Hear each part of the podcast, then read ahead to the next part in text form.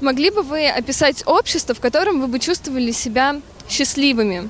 Каким вы представляете общество, в котором вам, вашим близким и каждому человеку в мире было бы жить комфортно? И каким в таком обществе вы представляете медицину, образование и длительность рабочего дня?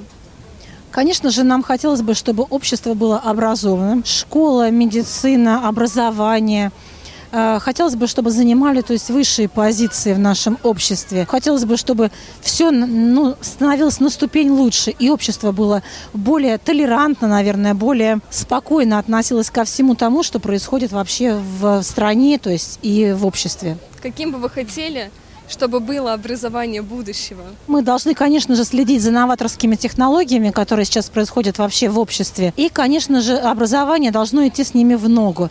Мы стараемся, то есть и наше образовательное учреждение в том числе старается делать и дистанционные, то есть курсы, и вебинары проводить, и семинары.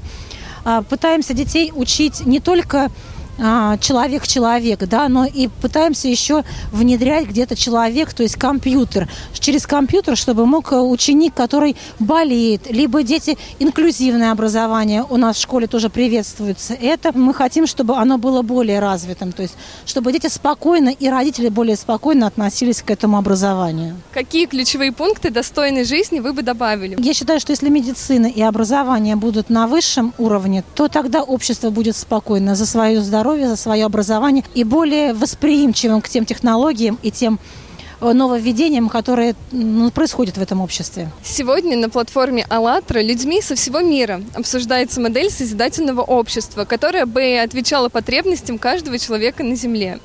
Ее формируют сами люди. И чем больше людей выскажут свое мнение, тем быстрее эта модель будет реализована.